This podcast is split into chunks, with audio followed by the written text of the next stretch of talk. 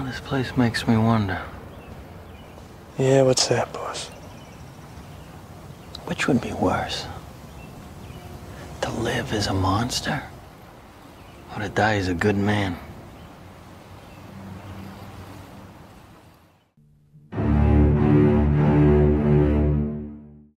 Qual foi, queridos ouvintes do Epistemizando? Sejam bem-vindos a mais um episódio desse amado podcast.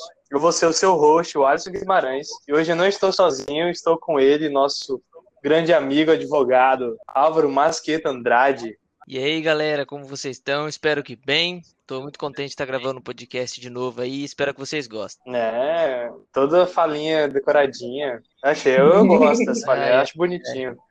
Ele treinou, ele Ele treinou. treinou, é. espelho, e com a gente também tá nosso esqueleto, nosso músculo. Esse podcast não anda sem ela. Isa Campos. Ai, velho, essa injeção de bola a cada episódio não muda. Você merece, você merece. Você merece, você merece. E aí, galera, tudo bem com vocês? Espero que estejam bem, espero que estejam se cuidando, usando máscara, passando álcool em gel. E é isso, bora para mais um episódio. Agora, nossa convidada de honra. Ela que estuda psicologia no NASP. Ai, meu Deus.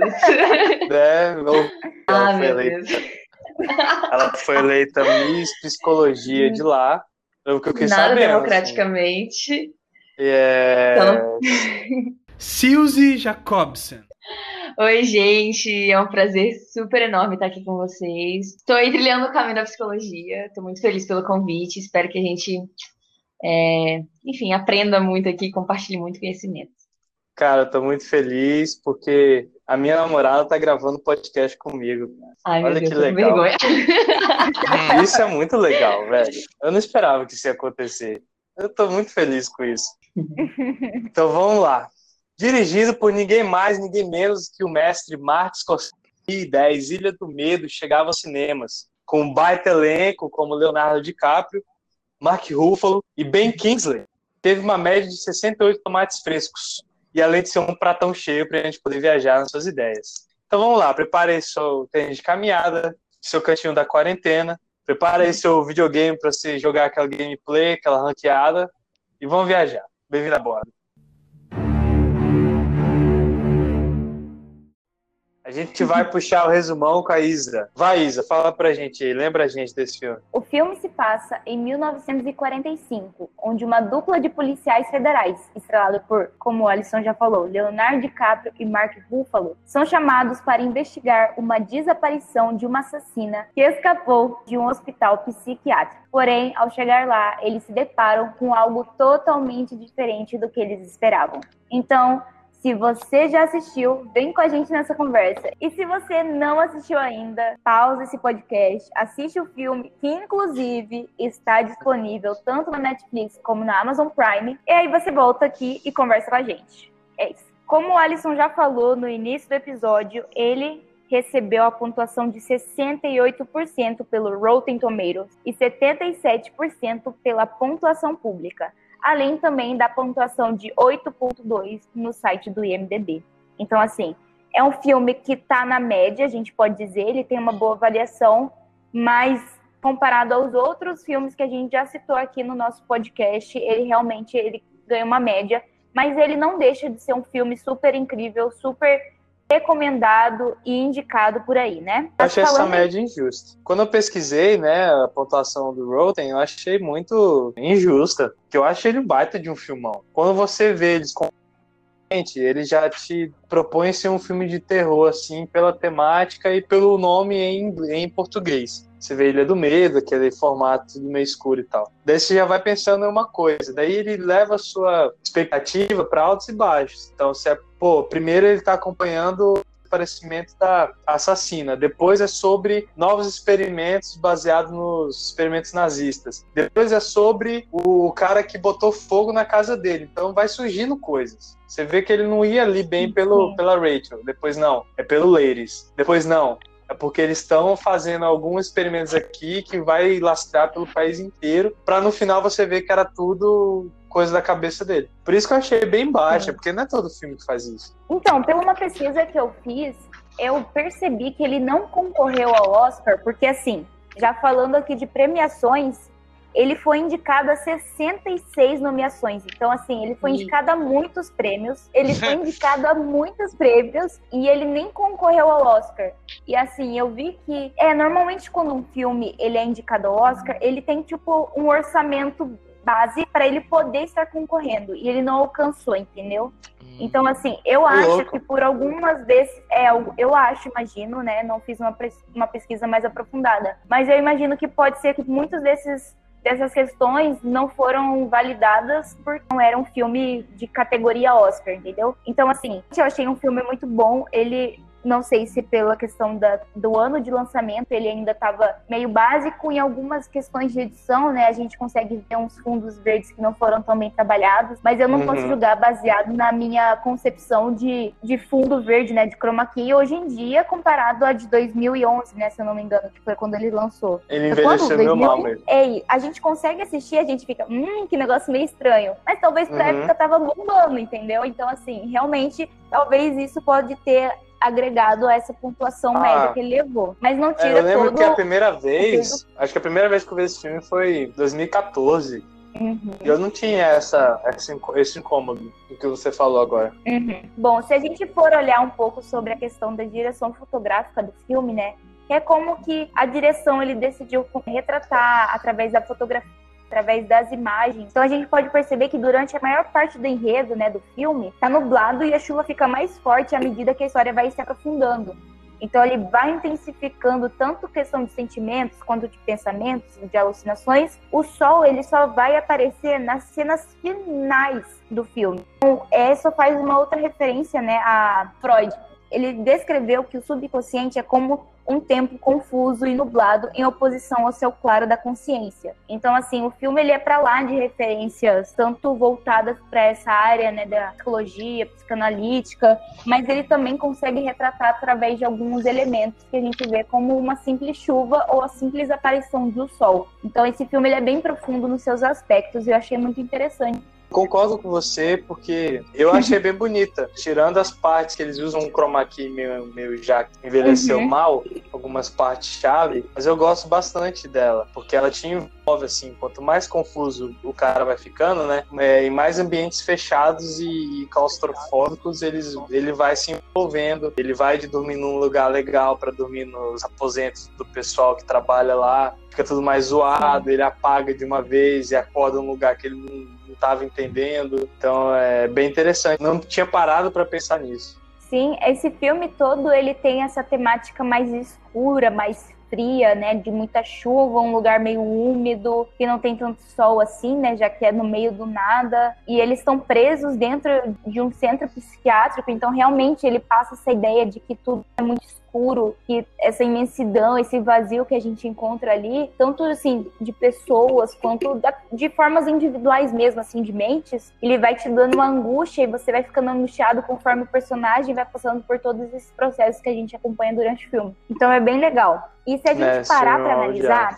é muito bom mesmo. E se a gente for parar para analisar, existe uma, uma coisa muito legal que a direção de arte trabalhou, né? Quando a gente fala direção de arte, a gente fala na questão tanto de cenários, quanto de figurinos, quanto de elementos que aparecem na narrativa. E, e existem várias pistas e erros de continuidade que são intencionais ao longo do filme.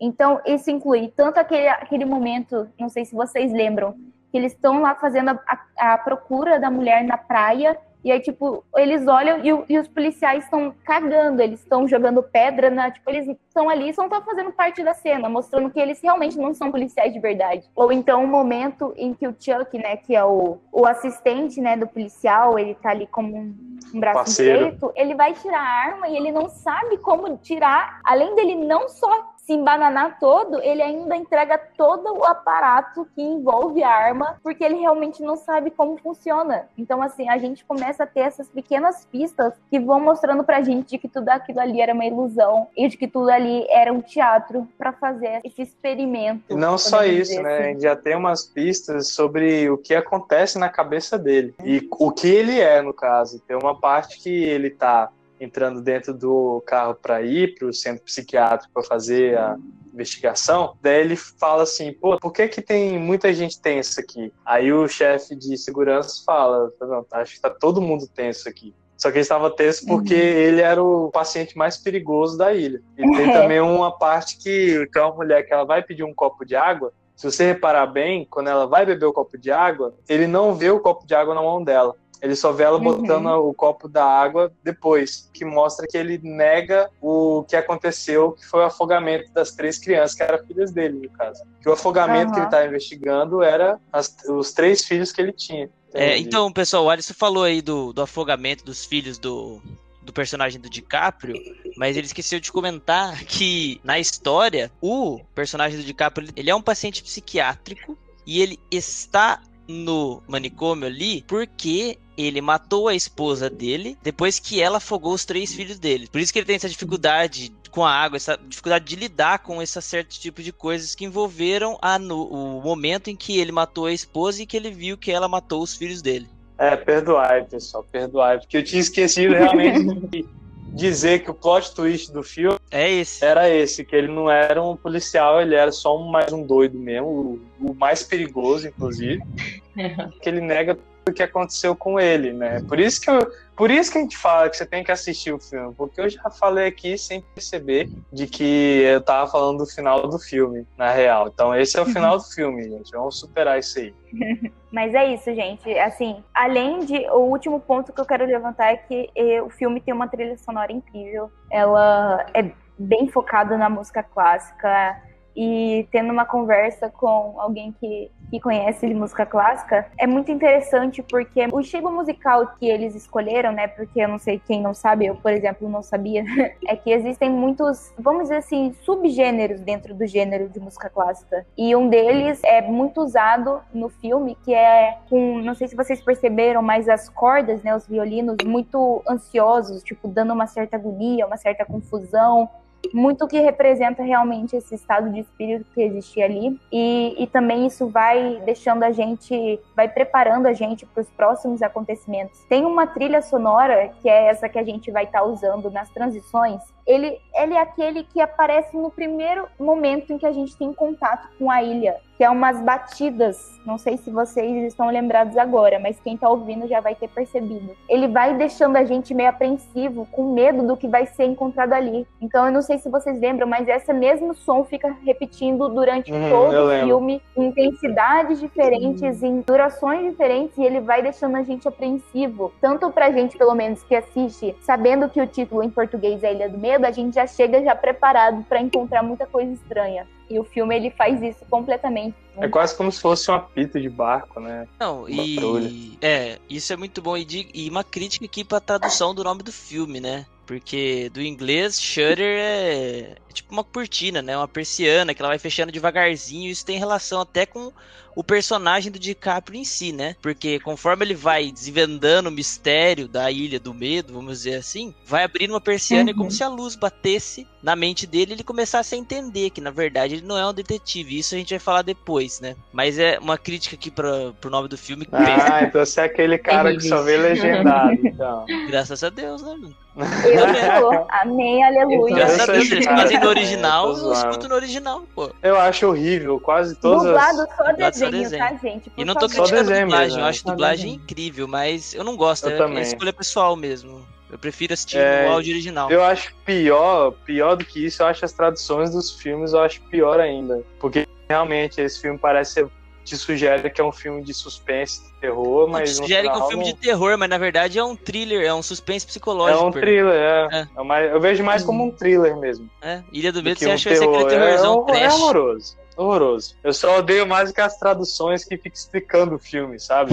Ilha do Medo, uma descoberta de Nossa. si. Fala aí. É, não, põe assim, Shutter Island, uma descoberta muito louca, sabe? Um negócio tipo assim. Ah, meu Deus.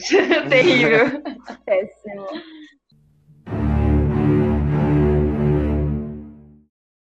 Agora vamos mesmo aqui viajar nas ideias que o filme traz pra gente e o que dá pra ver é que toda a temática do filme é sobre loucura. A gente vê doido toda hora.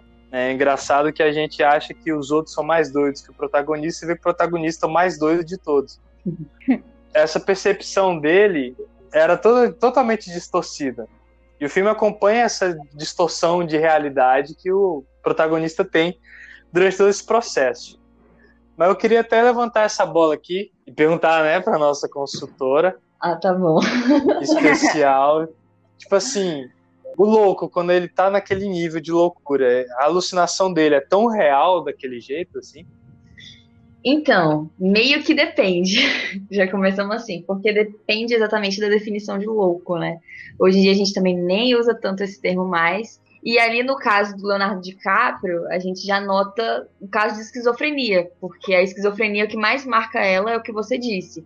Essa questão da, de delírio, né, de ficar vendo coisas, ouvindo vozes. Então, assim, depende do que, do transtorno que a pessoa tem. Talvez seja esquizofrenia, talvez seja, vamos supor, bipolaridade. E tanto para esses transtornos quanto para vários outros, é, você tem níveis, né? Então tem níveis em que a pessoa só ouve, tem a- níveis em que a pessoa vê e tem, a- tem níveis assim que a pessoa sente. E assim, principalmente se tratando do personagem principal, que é o Leonardo DiCaprio, é, pelas analisadinhas ali que eu tentei dar, né, humildemente ali, Hum, é, ele no caso não teria somente esquizofrenia, aparentemente ele também ali é, apresenta estresse pós-traumático, porque ele vivenciou aquela questão da Uhum. guerra, ele matou muita gente, ele viu muita gente morrendo. E não sei se vocês repararam, em algumas cenas que ele relembra do passado dele, ele envolve a questão da bebida, do alcoolismo. Então, Uhum. o alcoolismo também é um fator assim bem relevante que entra nesse conjunto todo, né? Como você disse, de loucura assim dele. Mas nessa questão do, do que a pessoa tem, varia de nível. chegava num, num momento assim que era, por exemplo, ele, ele enxergava as coisas de maneira diferente Isso. de como achar que estava numa balsa entrando na ilha pela primeira vez da vida dele. Sim. né? Isso E- é legal, porque ele mistura, né? Você vê ali que ele mistura muito aquela a, a realidade com a com assim o imaginário dele. E uma coisa que eu achei interessante que a gente tava, que vocês estavam comentando antes, é essa relação dele, por exemplo, com a água e com o fogo. É, enquanto eu tava assistindo o filme pela primeira vez, eu tava falando com o Alisson, né, que já tinha assistido. Falei assim, não, como assim? Tem muita coisa de fogo, mas isso tá estranho. Qual o problema dele com a água? Porque você vê essa contradição dele da água como realidade e do fogo como a fantasia.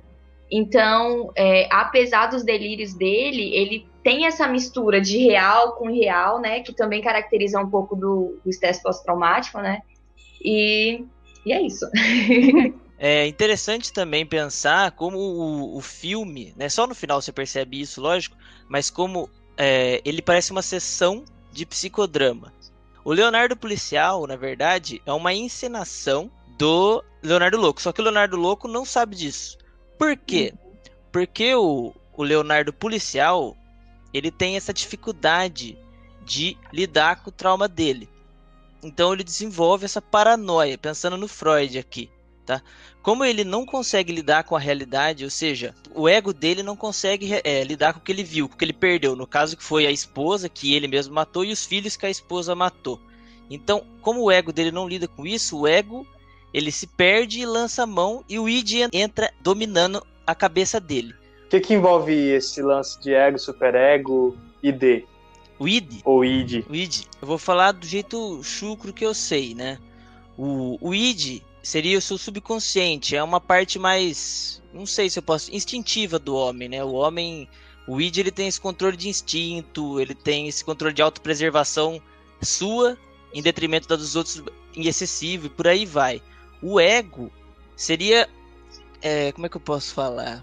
Você Racional. racional, é, como você pensa, o, a sua parte padrão, vamos dizer assim, normal. Eu não sei falar cientificamente fal- é, falando. Né? Ele controla os instintos, né? Ele dá essa controlada ali, no id, no, No caso, id, né? que é os desejos. Seria a parte da moral, né? que Não, isso é o superego, né? É o É o superego, e. Ah. Não, esse, o superego, Isso é lembra, o superego. ele atua como essa parte moral e ética do ego. E do id Entendi. também, né? É que o ego controla o id e o superego o ego. E por aí vai. Mas é isso. Entendi. Então, no caso da psicose freudiana do Leonardo DiCaprio, é que como ele não consegue lidar com o que ele viveu e o que ele sentiu naquele momento, ele deixou o id tomar as rédeas da mente dele. Justamente porque o ego se sentiu ameaçado. Então, nas palavras de Freud, o ego ameaçado se lança nos braços das forças pulsionais inconscientes em uma revolta desesperada. Cara, e eu acho que não foi só uma coisa que aconteceu, não foi só aquele episódio da mulher e das crianças que é muito perturbador, por sinal. Extremamente. Quando ela fala que quer usar os cadáveres como bonecos. Boneco, Nossa bizarro. Senhora, isso foi muito impactante pra mim ver isso, mesmo sabendo que era ensinação, né? Mas ainda é impactante você ver. Eu também via que tinha muitas coisas ali, igual como a Suzy falou, que acumularam. O personagem dele foi um dos combatentes que libertaram os prisioneiros de campos de concentração da, do- do- da Segunda Guerra Mundial. Né? E ele viu o cara ainda tentando se matar para não sofrer as consequências deles, e eles ainda decidiram matar os guardas que trabalhavam ali no campo de concentração. Isso já por si só é um trauma muito forte, porque eu lembro que uma vez foi o- um dos únicos sobreviventes brasileiros de um campo de concentração, o nome dele é Andor.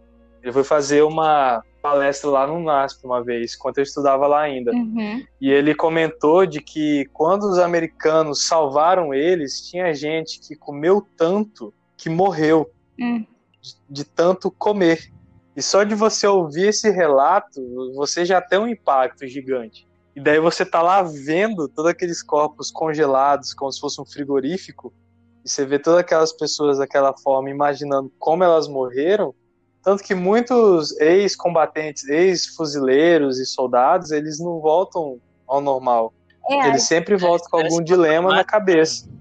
Isso. A gente percebe que Por- muitos é, ex-combatentes e pessoas que participaram de guerras, eles sempre têm traumas, né? Eles acabam adquirindo essas, essas coisas que às vezes um gatilho, mesmo medíocre, pode gerar uma crise de ansiedade ou alguma coisa assim.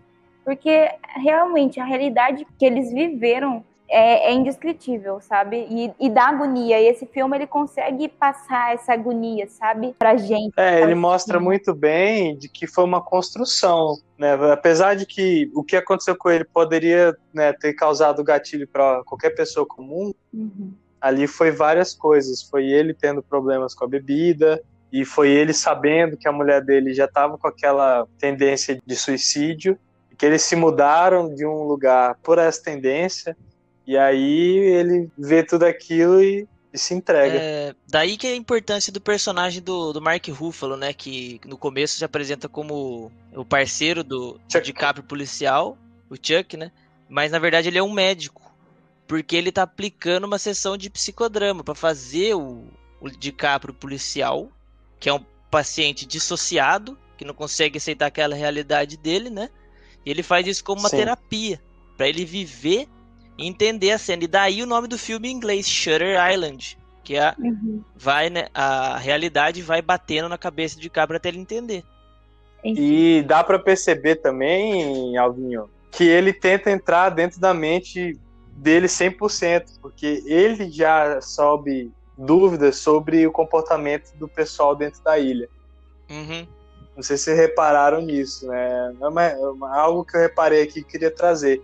Que ele chega assim e já fala, pô, você não acha que eles estão escondendo muita coisa? Você não acha que tem alguma coisa nessa água aí que eles estão te dando, nessa aspirina? Ele mesmo, que é o próprio cara, ele questiona sobre o comportamento de todo mundo, assim, pra- eu não sei qual era o objetivo dele, né, nesse tratamento. Mas é interessante Não, de o se objetivo ver. do Chuck Do, é, do Gatilhos Chuck, do- mentais, eu, eu acredito. É, essa questão desses relances que ele dá, tanto que uma coisa importante a gente reparar são esses, principalmente esses gatilhos mentais. Por exemplo, quando perguntam sobre a esposa dele, perguntam se tem filho, alguma coisa na, na própria primeira cena lá do Davil, é, o Chuck ele faz essa pergunta, né? Ele pergunta ali sobre a esposa dele e tudo mais. Então a gente enxerga isso possivelmente como gatilhos mentais para que justamente o Leonardo DiCaprio ele né, retornasse essas memórias para que ele voltasse para a realidade dele. Porque assim, o psicodrama, ele tem muito disso, fazer com que a coisa venha de uma forma espontânea, né, que tenha assim criatividade no processo e que essas situações cotidianas elas elas se tornem naturais. Então, como ele estava vivendo num delírio, digamos assim, o que o psiquiatra, né, o Chuck tentou fazer foi justamente isso, acionar alguns gatilhos para que é- esse drama, né, vamos colocar assim, ele se tornasse mais real.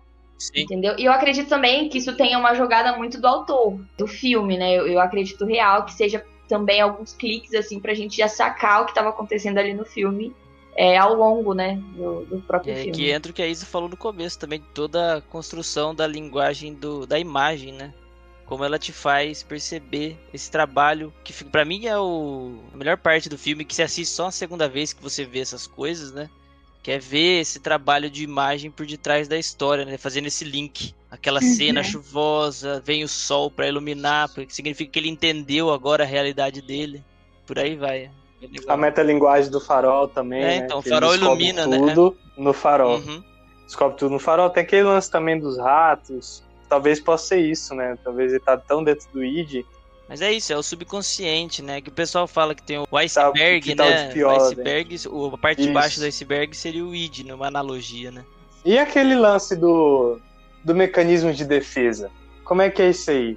Cara, na verdade significa que ele é humano, né? É isso que eu ia falar, significa que ele é normal. É, ele é, é normal, assim, porque mecanismo de defesa, a minha professora de psicanálise, ela falava que nós basicamente vivemos à base de mecanismos de defesa. Uhum.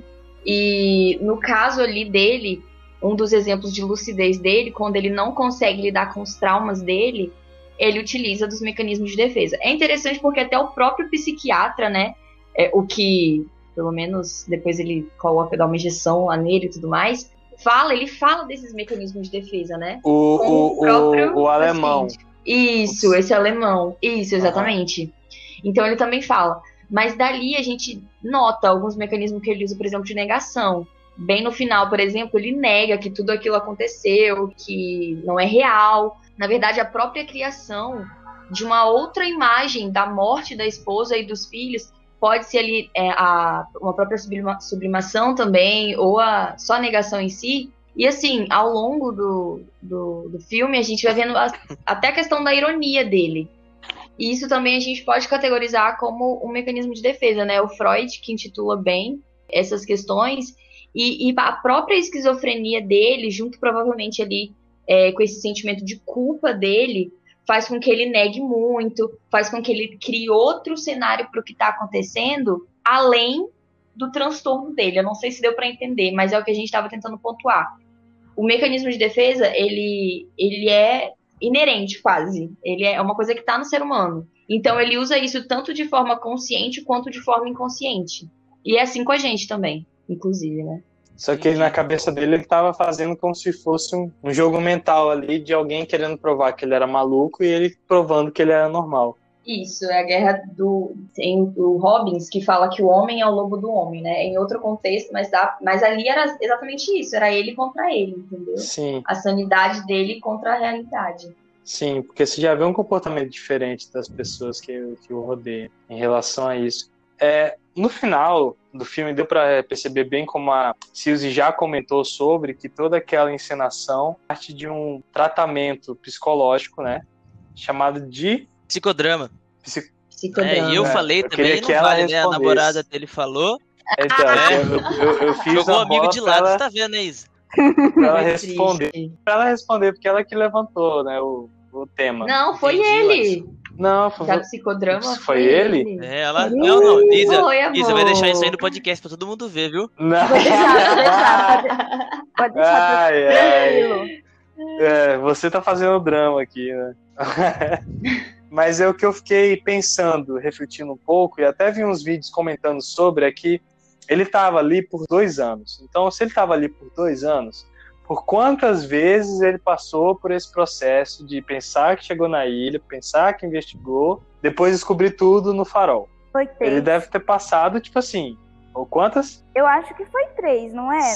Eu não lembro ao certo se isso que eu vou compartilhar agora realmente é verídico. Mas, se eu não me engano, tem esse momento em que eles estão ali conversando. Então, eu não é. lembro se o Chuck, né, que é o psiquiatra dele, realmente fala isso pra ele, ou se é o doutor, ou se em algum momento isso fica claro. Mas, na minha percepção, já era a terceira tentativa tipo, sabe, esse o último ar de esperança, assim, não, vai dar certo, a gente vai conseguir continuar o tratamento, ele vai conseguir voltar para si. E aí eles tentaram e perceberam que ele tinha dito que estava tudo certo, que ele tinha é, se identificado como realmente um criminoso que matou a esposa e tal. E aí no final, quando ele vai fumar com o Chuck, ele conversa e fala assim, cara, eles estão tentando nos enganar, é tudo uma farsa, a gente vai pegar eles. É. E aí o cara fala assim, putz, não deu.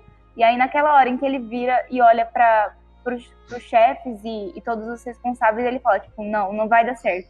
E aí eles encaminham ele lá pro farol, porque, tipo, já não tem mais solução. Então, realmente, eu acho que ali naquela ilha eles ficavam fazendo isso. A pessoa já não tinha mais condição, eles mandavam pro farol, entende? Eu acho que ele meteu o caô, pra ser muito sincera. É? Eu não acho que. Eu acho que. Eu, é porque eu também não lembro exatamente a frase que ele fala no final. É melhor, tipo, viver em outra realidade. Fala, então. É melhor um homem bom morto. Não, eu, eu acho que eu tenho escrito aqui, peraí. Então, o que seria pior? Viver como um monstro ou morrer como um bom homem? Isso. Isso. Olha o mecanismo de defesa aí, ó. Exato. É. Do ego. Aham. Exato. Por isso que eu acredito que ele já não aguentava mais pela própria culpa dele que ele sentia. Eu acho que ele conseguiu se recuperar mas por conta da culpa que ainda existia nele, principalmente porque ele relembrou e aceitou a lembrança do que aconteceu, ele falou: não, eu quero acabar agora de. Eu mesmo quero acabar com isso. Conscientemente eu quero acabar com isso. E aí ele vai nesse processo de lobotomia aí, né?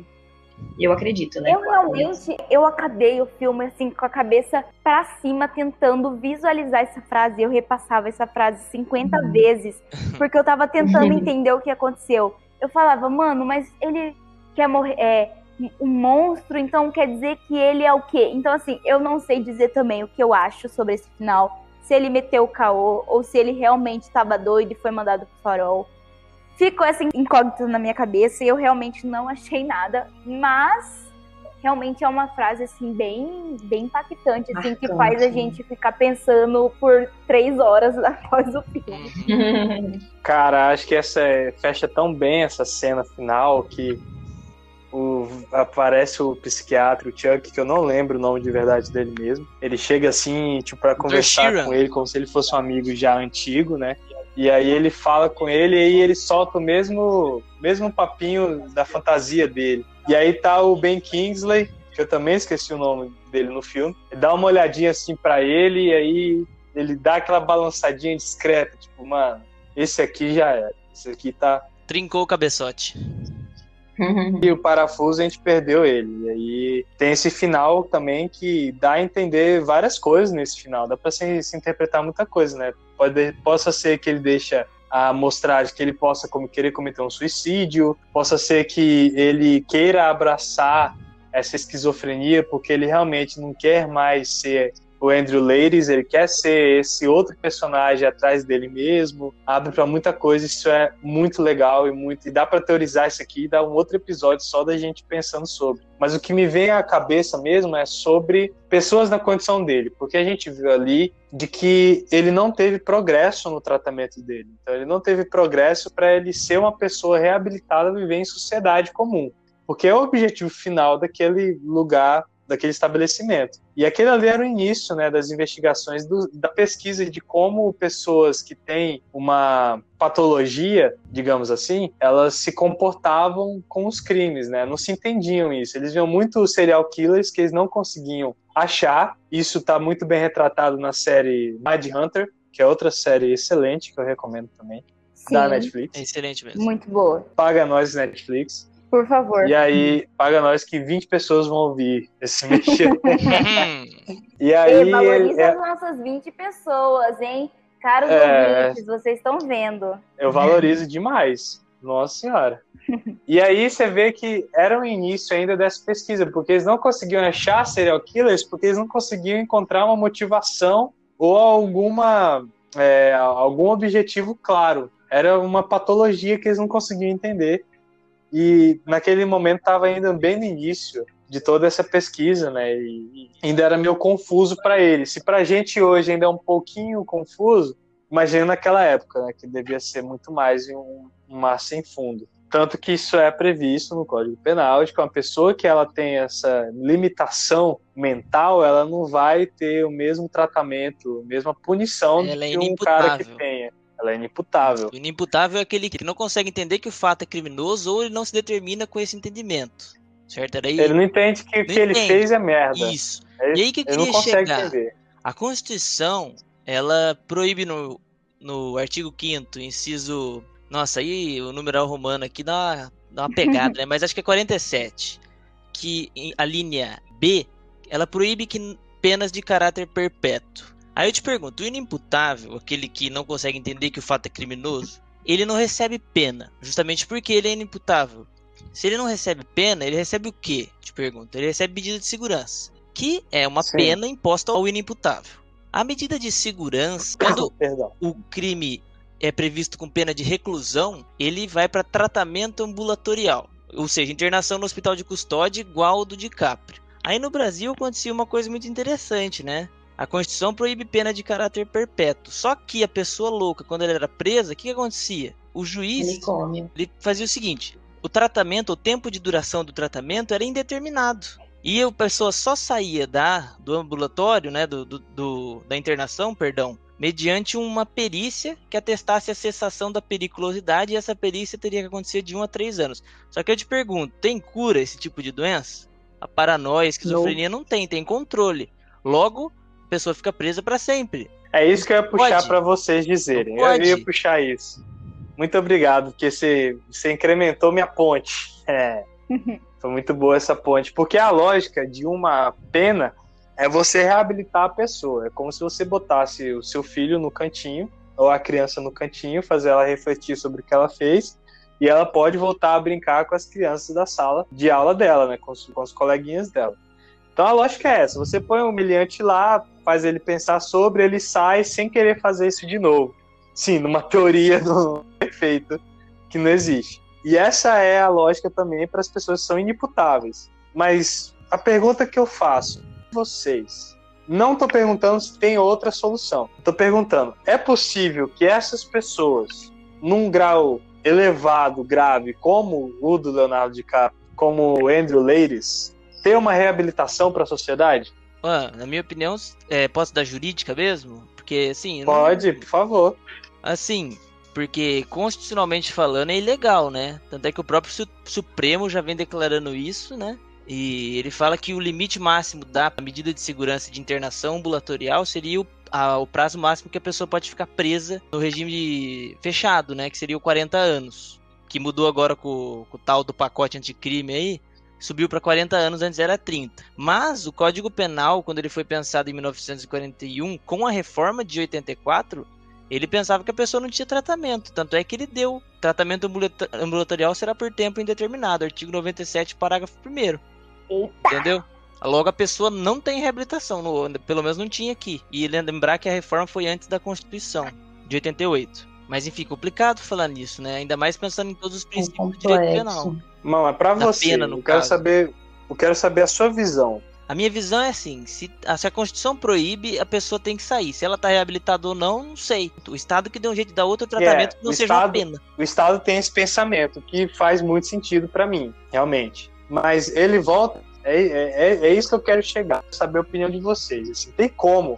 Não que ele volte, mas tem como. Eu acho que às vezes é meio complicado, porque, assim, a gente reinserir um indivíduo dentro da sociedade, e eu falo não entendendo nada da questão jurídica e nem psicológica, já peço perdão, mas eu acho complicado a gente fazer essa inserção do indivíduo quando ele pode é, gerar riscos tanto para si próprio quanto para as pessoas ao seu redor. Então, assim, a gente está falando dele reabilitado, dele já passando por todo esse processo.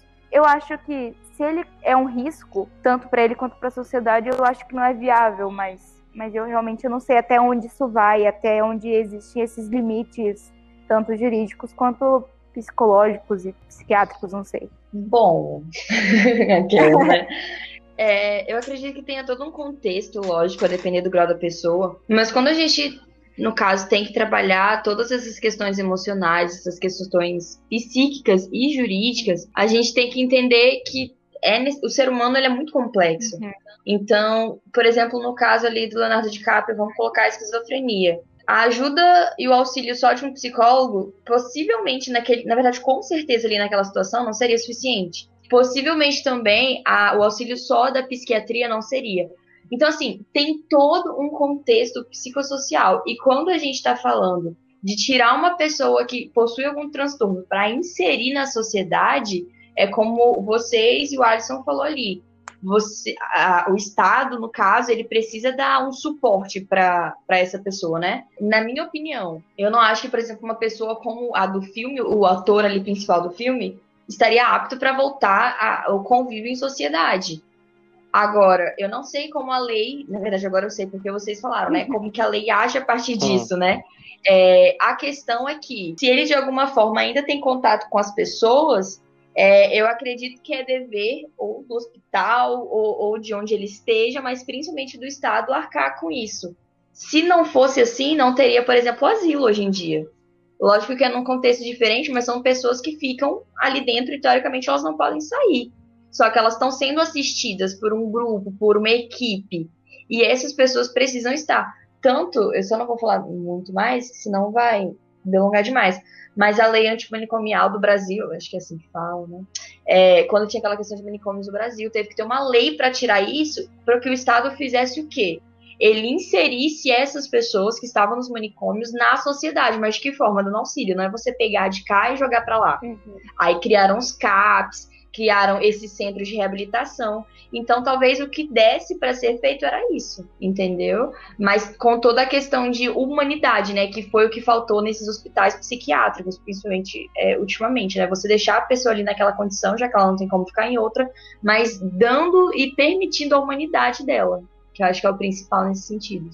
Então, você, na sua opinião, você vê que não teria como ela se reabilitar sem um auxílio constante até o final da vida dela. Sim, sim, ela tem, ela tem que ter um auxílio, porque uma pessoa dessa, ela pode simplesmente matar alguém que se parece com a esposa que ele viu, ou, ou por exemplo, é, suponhamos que ele tá andando na, na rua e ele vê um cara que parece o assassino que ele imaginou na cabeça dele. Aí ele mata o cara porque ele acha que é o assassino.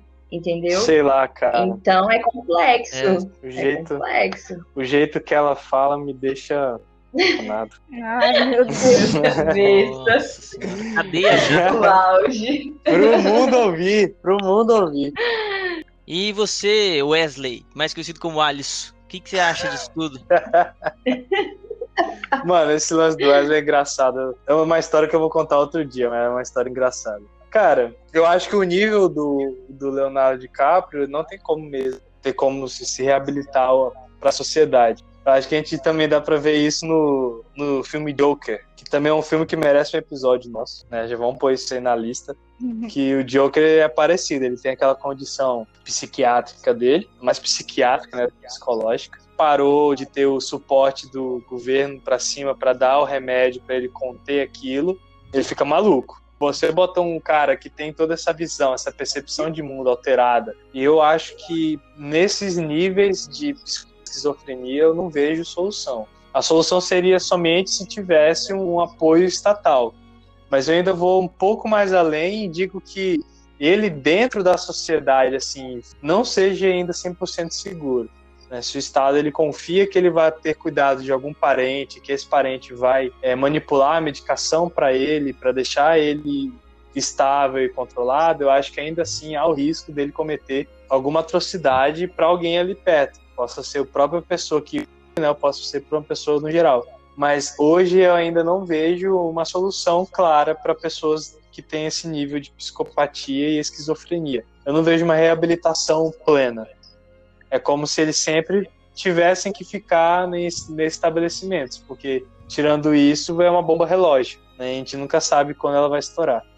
E é isso aí, galera. Terminamos mais um episódio do Epistemizando. Esse episódio foi muito legal. Quer participar, você pode mandar uma mensagem de áudio pelo Anchor, diretamente pelo Anchor. Prefere pelos outros meios, você pode me achar no Twitter, arroba. Mande-nos um direct message lá no Instagram. Você pode também mandar mensagem de voz também, a gente vai colocar direto no episódio e vamos interagir com você como se você fosse um participante. É isso aí, gente. Muito obrigado por ter nos acompanhado até aqui. Espero que a viagem tenha sido boa e até a próxima viagem. Até lá. Valeu, galera. Tchau, tchau. Se cuidem. Muito obrigado, queridos ouvintes. Até a próxima. Tchauzinho, amigos.